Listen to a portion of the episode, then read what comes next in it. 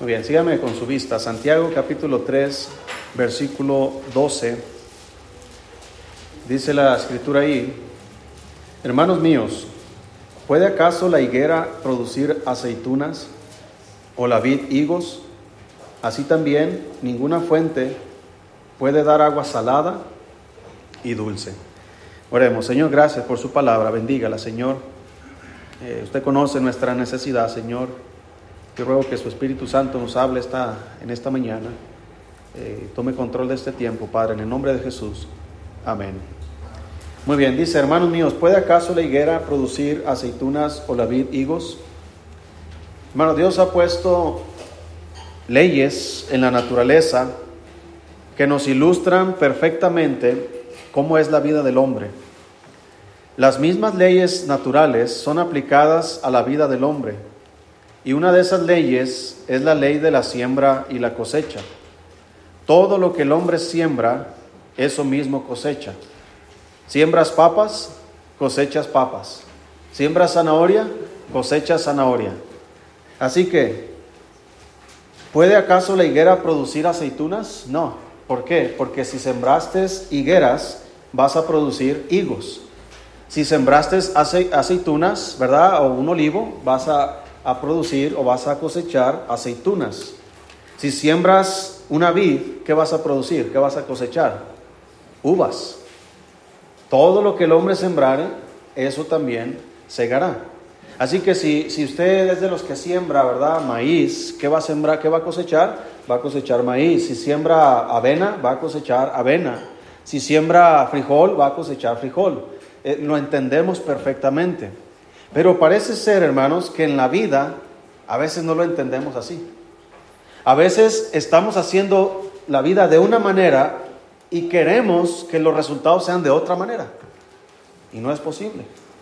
Cada uno va a cosechar según lo que está sembrando. Sea bueno o sea malo. Eso es lo que la escritura nos está diciendo aquí. No es posible, hermanos, sembrar una fruta y cosechar otra diferente. Y es lo mismo en la iglesia, eh, perdón, en la, en la vida de la persona. Si estás haciendo el mal, no esperes bien en tu vida. Igualmente, si estás haciendo el bien, no te vendrán males. Dice Génesis capítulo 4. Vamos a ir allá, por favor. Génesis capítulo 4. El Señor está teniendo una conversación con Caín y mire lo que le dice el Señor. Génesis 4, versículo 7.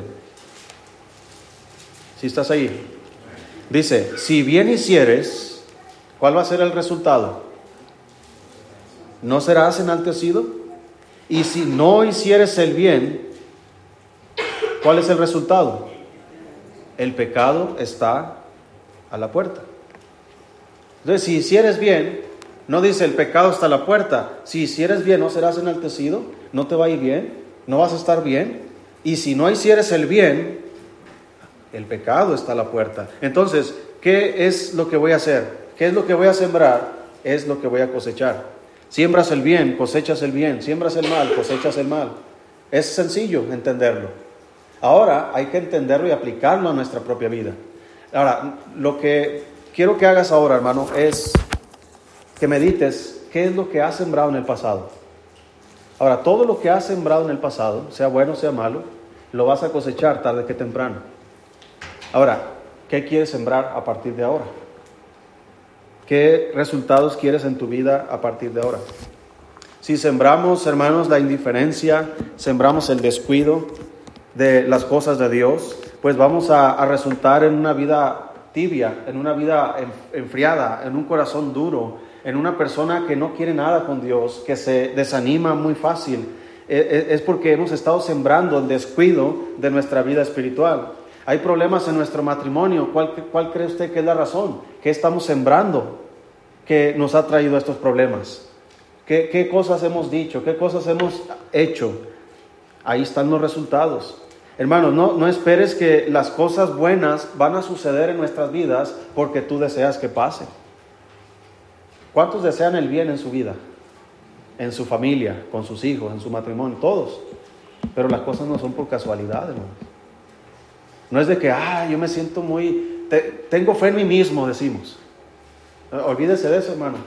la peor persona en la que usted puede confiar es en usted mismo. Porque la Biblia dice, engañoso es el corazón y perverso. Así que yo no confío en mí mismo. Yo debo tener fe en Dios.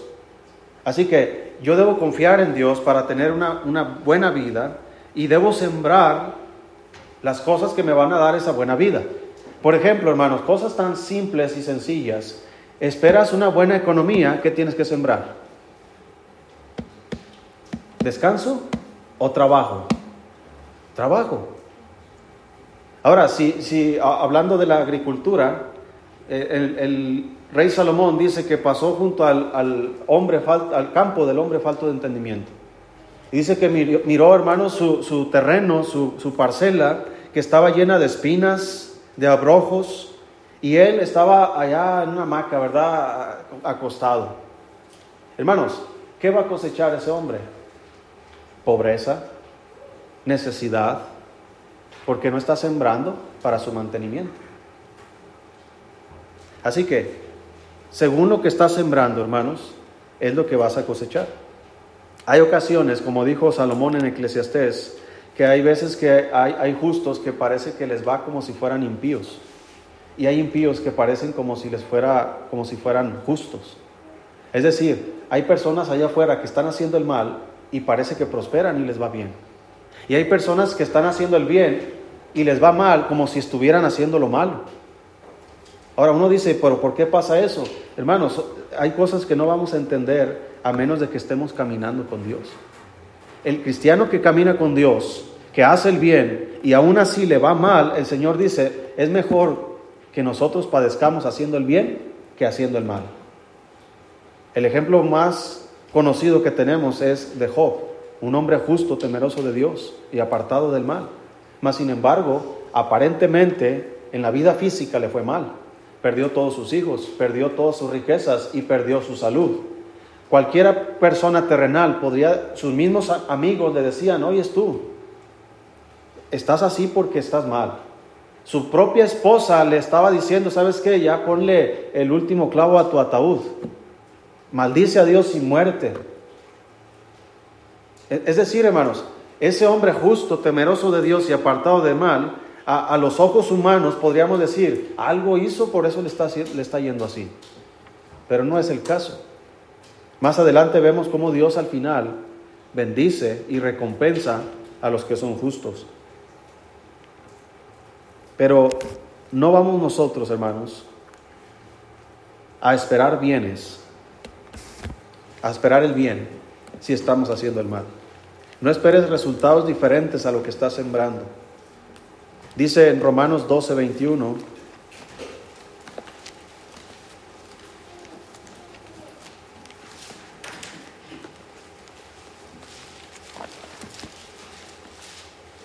Romanos 12, 21.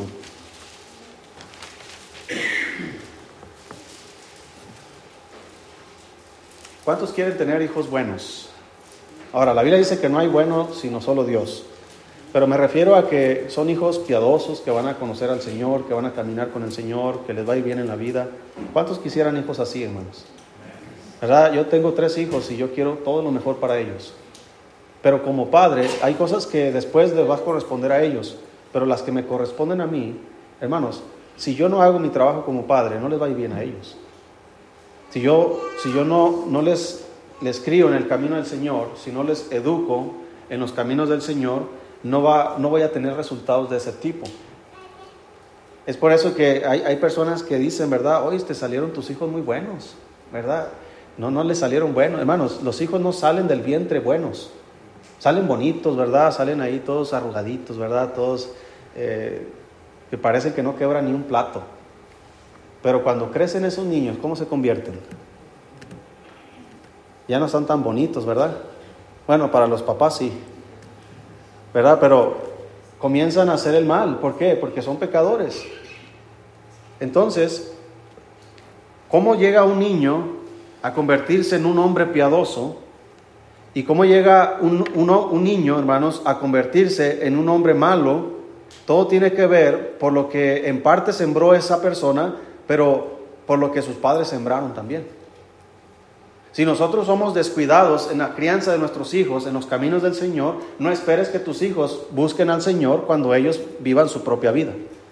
Porque la Biblia misma nos dice, instruye al niño en su camino y aun cuando fuere viejo, no se apartará de él.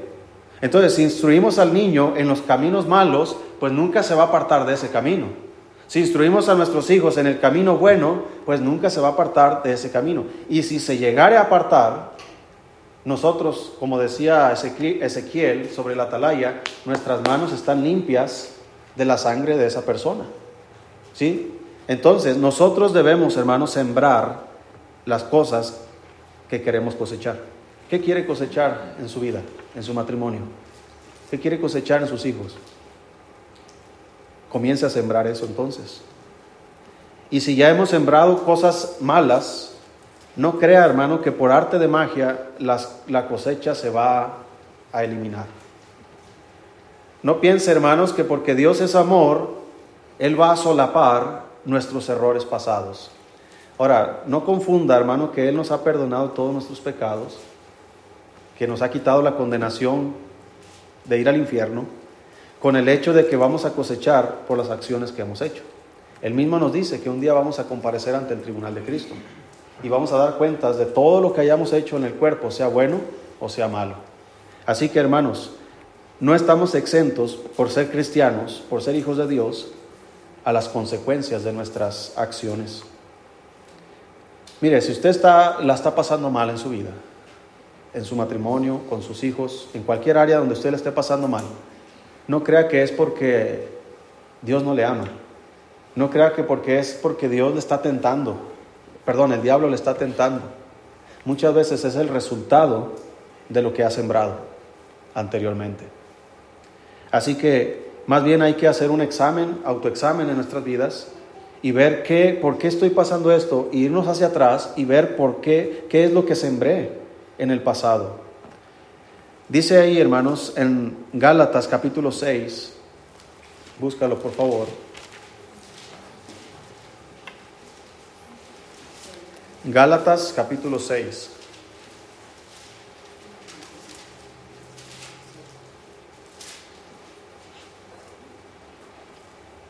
Si estamos ahí. Versículo 1 dice ahí. Usted sígame con su vista.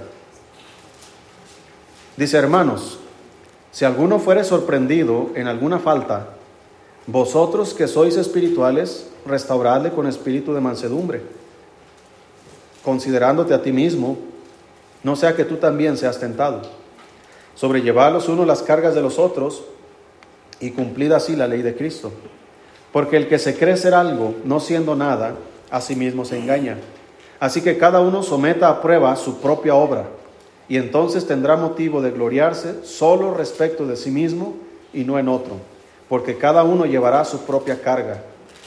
Versículo 7, no os engañéis, Dios no puede ser burlado, pues todo lo que el hombre sembrare, eso también segará. Porque el que siembra para su carne, de la carne segará corrupción, mas el que siembra para el espíritu, del espíritu segará vida eterna. No nos cansemos pues de hacer bien, porque a su tiempo segaremos, si no desmayamos. Así que, según tengamos oportunidad, hagamos bien a todos, y mayormente a los de la familia de la fe. Según este pasaje, hermanos, dice, si alguno es sorprendido en una falta, es decir, eh, unos van a estar mal por lo que han sembrado. Y luego dice, vosotros los que sois espirituales, unos van a estar bien por lo que han sembrado. Pero los que están bien pueden estar mal si no tienen cuidado. Y los que están mal pueden estar bien si comienzan a sembrar el bien. Sí, entonces aquí hay dos grupos. Si alguno es sorprendido en alguna falta, ¿por qué fue sorprendido en alguna falta? Porque esta persona comenzó a sembrar el mal. Hizo algo malo. Vosotros que sois espirituales, los que no, no han caído en una falta, los que están bien espiritualmente, los que, los que van haciendo el bien, ellos deben ayudar a los que están mal. Es lo que dice la escritura. No sea que este que está bien también pueda estar mal. Pero este que está mal va a ser restaurado. Dice, restaurarle. Vosotros que sois espirituales, restauradle. Es decir, vamos a ayudarlos a sacarlos de la condición mala que están viviendo a una condición en la que su vida va a ser mejor. Eso es lo que la palabra de Dios dice aquí. Sobrellevar los unos las cargas de los otros y cumplir así la ley de Cristo.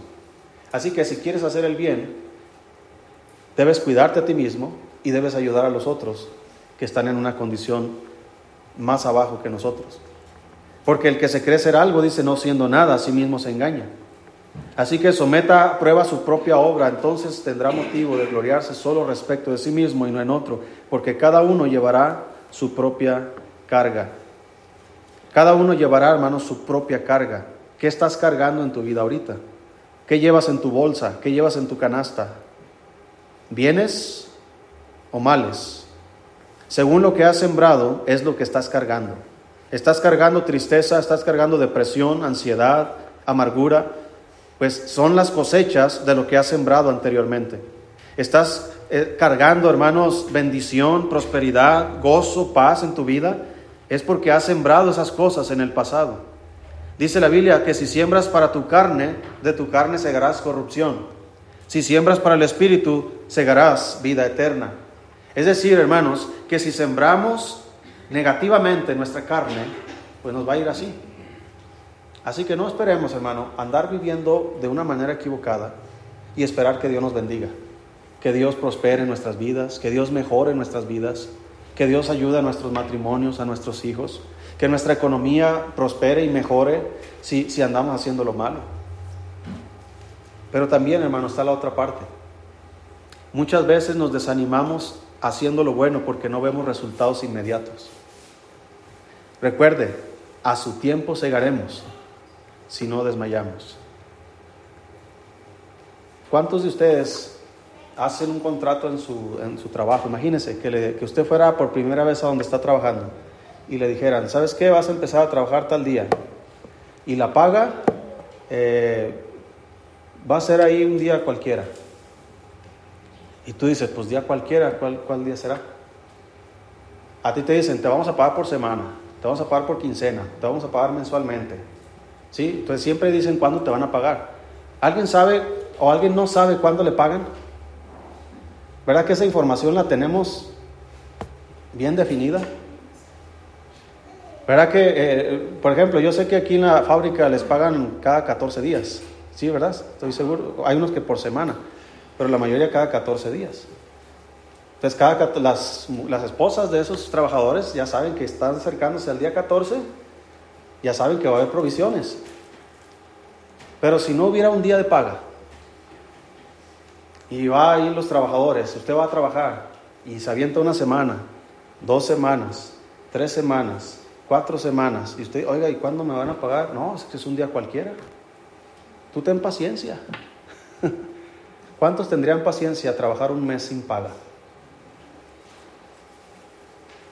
¿Cuántos irían a trabajar un mes sin paga? A menos que tengas un fondo, ¿verdad? Y, te prometan que te van a pagar lo que te deben, pero yo creo que, que nadie iría. Mira, con Dios parece que es igual, hermano. A veces hacemos el bien, una, vez, dos veces, tres veces, pasa una semana, un mes, un año, dos años, cinco años, diez años, veinte años, y tú dices, Dios, pues, ¿cuándo me vas a recompensar? Dice el Señor, ten paciencia. A su tiempo segaremos si no desmayamos. Entonces, como no vemos resultados inmediatos, hermano, ¿sabe qué, a qué somos tentados? A dejar de hacer lo bueno. Como no resulta, no, ya estoy cansado de estar ahí eh, invitando, invitando a, mis vecinos, invitando a mis parientes, a mi papá, a mi mamá. Ya estoy cansado de, el pastor me dice que, que, vaya fielmente a la iglesia para que esté bien con Dios y, y, no estoy bien con Dios a pesar de que voy a la iglesia. No funciona.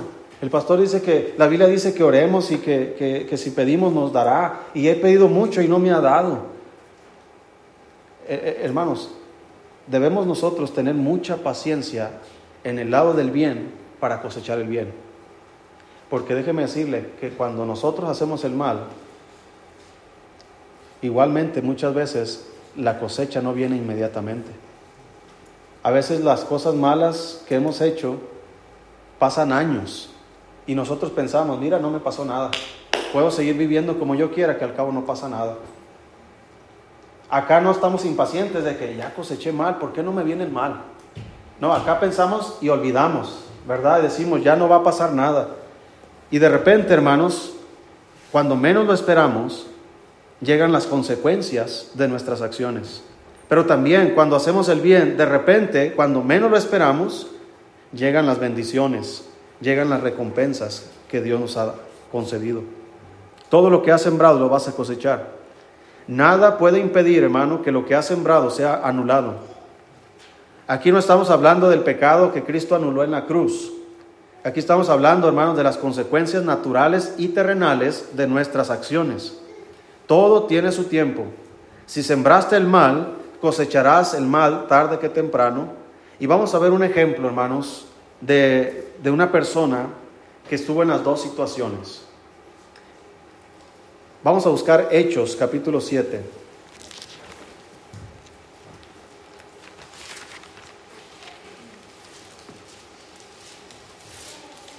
Y yo creo que todos hemos estado en la misma situación, tanto en la cosecha del mal como en la cosecha del bien. ¿Qué cree que va a cosechar, hermanos, una persona que no cuida su salud? Prosperidad, larga vida. Por ejemplo, ¿qué les, ¿qué les, prohíben, hermanos, que coman o, o beban las personas que tienen diabetes? ¿Qué? Azúcar. ¿Qué más? Por eso yo no me checo nunca. ¿Verdad? Yo no quiero descubrir nada de esas cosas. Yo quiero disfrutar la vida. Una persona que tiene diabetes y come mucho azúcar, ¿qué va a pasar? ¿Larga vida? ¿Va a durar 100 años? Su vida se va a cortar. ¿Por qué? Porque está, haciendo, está sembrando el descuido en su salud. Así que eh, si uno de los jóvenes que están estudiando no estudian en toda la semana para los exámenes y vas el, día del examen a tu escuela, ¿qué crees que va a resultar el examen? ¿Qué crees, Aarón? ¿Eh? Fernanda, ¿qué crees que va a pasar? Vas a reprobar. ¿Por qué? Porque vas a cosechar lo que sembraste. ¿Sí? Pero si tú te esfuerzas y estudias y estudias y estudias, vas preparado al examen, ¿qué vas a cosechar? Pues vas a cosechar una buena calificación. ¿Sí me explico? O sea, es tan sencillo como entenderlo de esa manera. Así que no esperes, hay muchos cristianos que se ponen muy espirituales donde viven eh, hablando de los, de los estudios, ¿verdad? Toda la semana ahí en la calle los jóvenes, sin hacer nada de la escuela, sin estudiar, sin leer, sin repasar, y luego piden oración el domingo porque el lunes van a tener un examen. ¿Verdad, oh, pastor?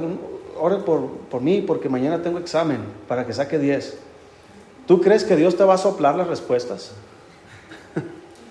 Dios no hace eso, hermano. Todo lo que el hombre sembrare, eso también va a cegar. Así que no te sorprendas del resultado. Dice Hechos 7:55.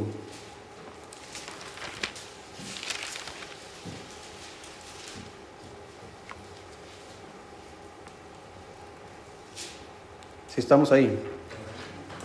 Hechos 7:55. Dice ahí, pero Esteban, lleno del Espíritu Santo, Puesto los ojos en el cielo, vio la gloria de Dios y a Jesús que estaba a la diestra de Dios. Y dijo, he aquí, veo los cielos abiertos y al Hijo del Hombre que está a la diestra de Dios. Entonces ellos, dando grandes voces, se taparon los oídos y arremetieron a una contra él y echándole fuera de la ciudad, le apedrearon. Y los testigos pusieron sus ropas a los pies de un joven que se llamaba quién? Saulo. ¿Quién es Pablo?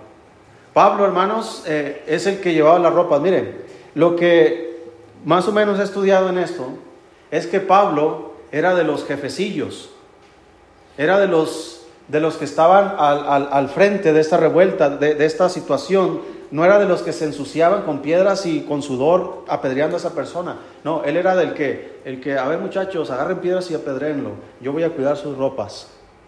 Él dio su voto. Él estuvo de acuerdo en apedrear a Esteban.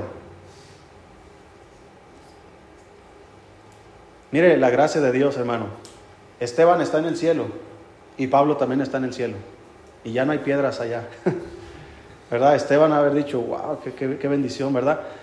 Ahí se puede ver cómo Dios puede unir a dos personas que en, la tierra eran enemigos, pero en el cielo son hermanos. ¿sí? Entonces, Pablo, hermanos, está aquí apedreando. Dice en el capítulo 26, Hechos,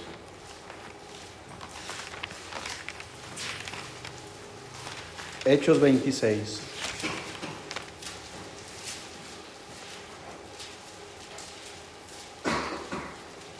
Versículo 9. Dice, yo ciertamente había creído, dice Pablo, yo ciertamente había creído mi deber hacer muchas cosas contra el nombre de Jesús de Nazaret, lo cual también hice en Jerusalén. Yo encerré en cárceles a muchos de los santos, habiendo recibido poderes de los principales sacerdotes, y cuando los mataron, yo di mi voto. ¿Qué está sembrando aquí Pablo, hermanos?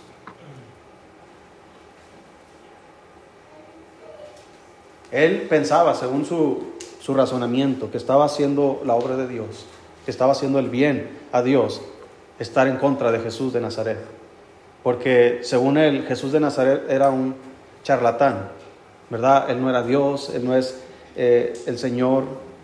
Y él está persiguiendo a la iglesia, a los santos, los echa a la cárcel. En otro pasaje dice que a, muchos los obligó a blasfemar. Él dio su voto cuando los mataban. Eh, eh, y cuando tú estudias la vida de Pablo, ¿qué cosas le pasaron a Pablo, hermanos, en su vida?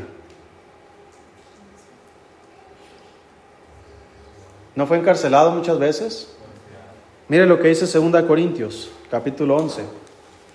No crea que lo que le pasó a Pablo, hermanos, es porque, ah, qué tremendo Pablo.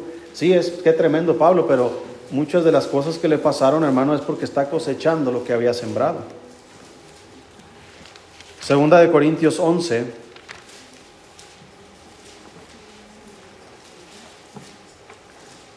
Una ocasión, cuando estaba estudiando, eh, cada jueves, creo, nos, nos llevaban a una colonia a, predicar el Evangelio. Y llegamos con una señora que estaba muy orgullosa de su vida, eh, porque el vecino había apedreado su casa, había echado piedras a su casa. Y ella decía, yo me siento privilegiada, dice, porque fui apedreada como el apóstol Pablo. y yo, a ver, explíqueme, pero ¿por qué le apedrearon? Y me dice la señora, es que mis gallinas se cruzaron el cerco y se comieron las hierbas de la señora. Pero realmente a quienes estaban apedreando eran las gallinas. ¿Verdad? La señora le tiraba piedra a las gallinas para que se fueran de su patio, no, para que, no porque estaba persiguiendo a la cristiana de, enseguida. Pero vea lo que dice aquí, 2 Corintios 11, 23. Dice, son ministros de Cristo, está hablando Pablo, como si estuviera loco hablo, yo más, en trabajos más abundantes, en azotes sin números, en cárceles más, en peligros de muerte muchas veces. De los judíos cinco veces he recibido cuarenta azotes menos uno. Tres veces he sido azotado con varas, una vez apedreado. Tres veces he padecido un naufragio, una noche y un día he estado como náufrago en alta mar, en caminos muchas veces, en peligros de ríos, peligros de ladrones, peligros de los de mi nación, peligros de los gentiles, peligros en la ciudad, peligros en el desierto, peligros en el mar, peligros entre falsos hermanos, en trabajo y fatiga, en muchos desvelos, en hambre y sed, en muchos ayunos, en frío y en desnudez, y además de otras cosas, lo que sobre mí se agolpa cada día, la preocupación por todas las iglesias. Entonces el apóstol Pablo, hermanos, está dando testimonio de lo que a él le ha sucedido. Yo sé que muchas de las cosas que le sucedieron es porque eh, él está padeciendo injustamente por amor del nombre de Cristo. Pero también es cierto que Él mismo hizo estas cosas en su vida pasada. Así que si Él hizo estas cosas en su vida pasada, Dios no puede ser burlado. Y todo lo que el hombre sembrare, eso también segará. Así que ahora Pablo está siendo encarcelado como él encarcelaba a muchos. Está siendo perseguido como él perseguía a muchos. Está siendo apedreado como él apedreaba a muchos. Y él fue muerto de la forma en como él dio su voto para que mataran a muchos. Ahí está el ejemplo, hermanos, de una persona que ha sembrado el mal y ha cosechado el mal. Ahora la pregunta es, hermano, ¿por qué Pablo pudo soportar todas esas cosas malas? ¿Sabe por qué? Porque sembró el bien. Cuando él entendió, hermanos, todo lo que había hecho, a partir de que él fue salvo y conoció a Jesucristo, él comenzó a sembrar el bien, comenzó a sembrar el bien, el bien a otras personas, la preocupación por otras personas, el cuidado de otras personas, ganando a otras personas. Estando en la cárcel, él tuvo compasión de muchas personas. Así que todas esas cosas buenas que él comenzó a sembrar, mientras él estaba cosechando lo malo, estoy seguro que Dios comenzó a darle también lo bueno, para que él pudiera tener un poco de alivio, un poco de fortaleza en medio de la aflicción. Así que hermano, todo lo que has hecho mal, lo vas a cosechar un día. ¿Cómo lo vas a aguantar? ¿Cómo vas a contrarrestar las cosas malas que van a venir a tu vida? Y no, no estoy diciendo, no estoy deseando que te vengan cosas malas. Simplemente estoy diciendo, tendrás lo que has sembrado. Sea bueno o sea malo. ¿Cómo vas a aguantar esas cosas malas? Hay cristianos, hermanos, que no hacen nada bueno y llegan las cosas malas a su vida y llega la amargura, el desánimo, el enojo contra Dios, el enojo contra otras personas. Y lo único que hacen es comenzar otra vez a sembrar más mal. Y entre más mal sembramos, pues la cosecha va a ser la misma. Así que quieres, hermanos, contrarrestar las cosas malas que has hecho, comienza a hacer las cosas buenas. El que sabe hacer lo bueno y no, le hace, no lo hace, es pecado.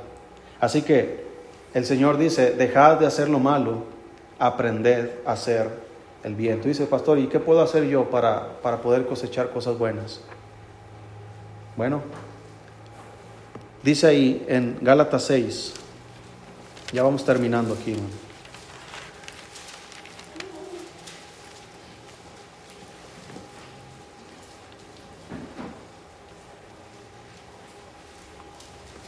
Gálatas 6.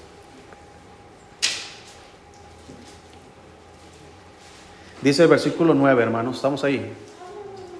Dice, no nos cansemos, pues, de hacer bien, porque a su tiempo segaremos si no desmayamos. Versículo 10, así que según tengamos que oportunidad, hagamos bien a todos.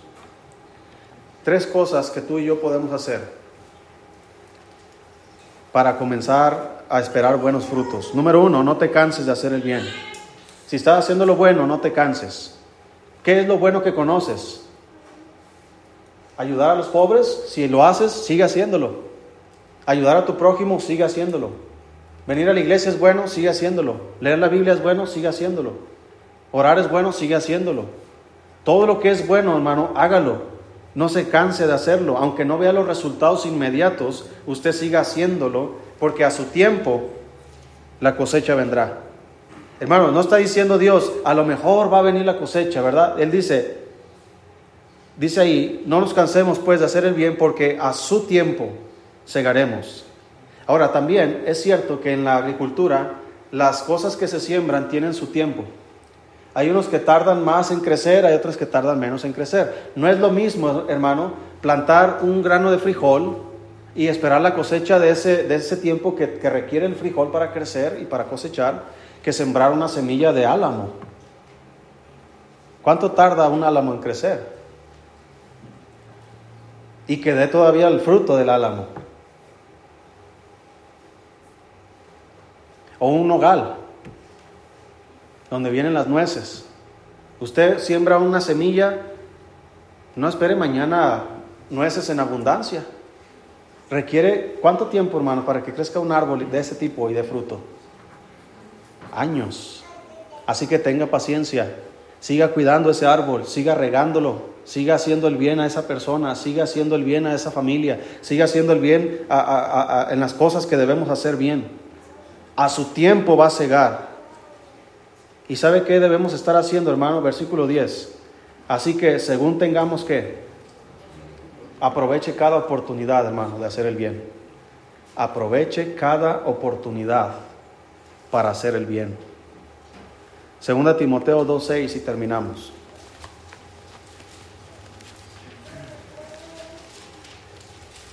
Aproveche, hermano, cada oportunidad de hacer el bien.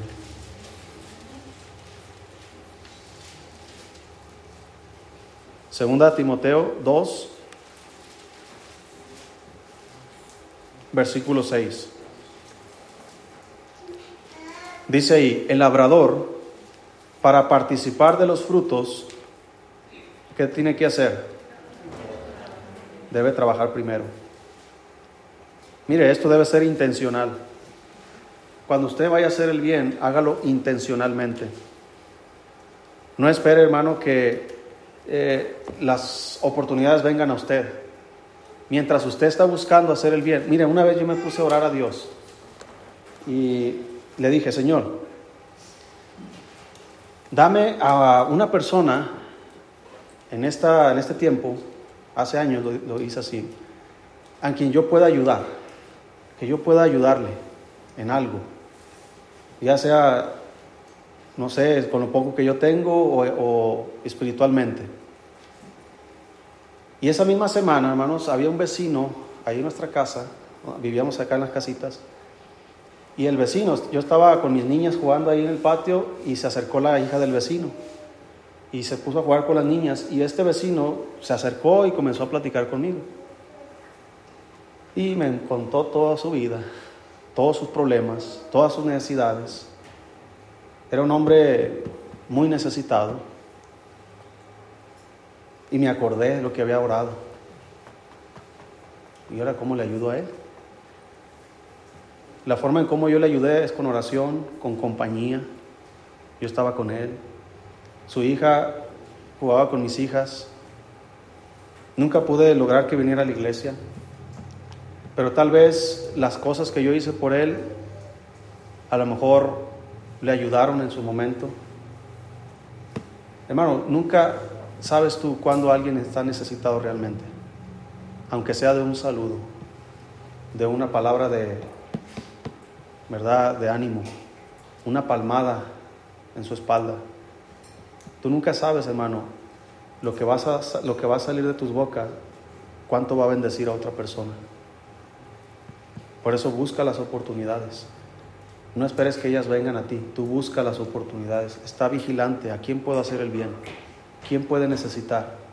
Las necesidades no siempre son económicas, a veces son emocionales, mentales, espirituales.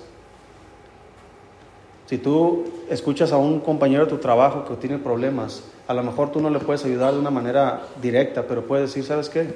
Voy a orar por ti. Es todo lo que puedes hacer por él. Y yo creo que es lo mejor que podemos hacer por Él.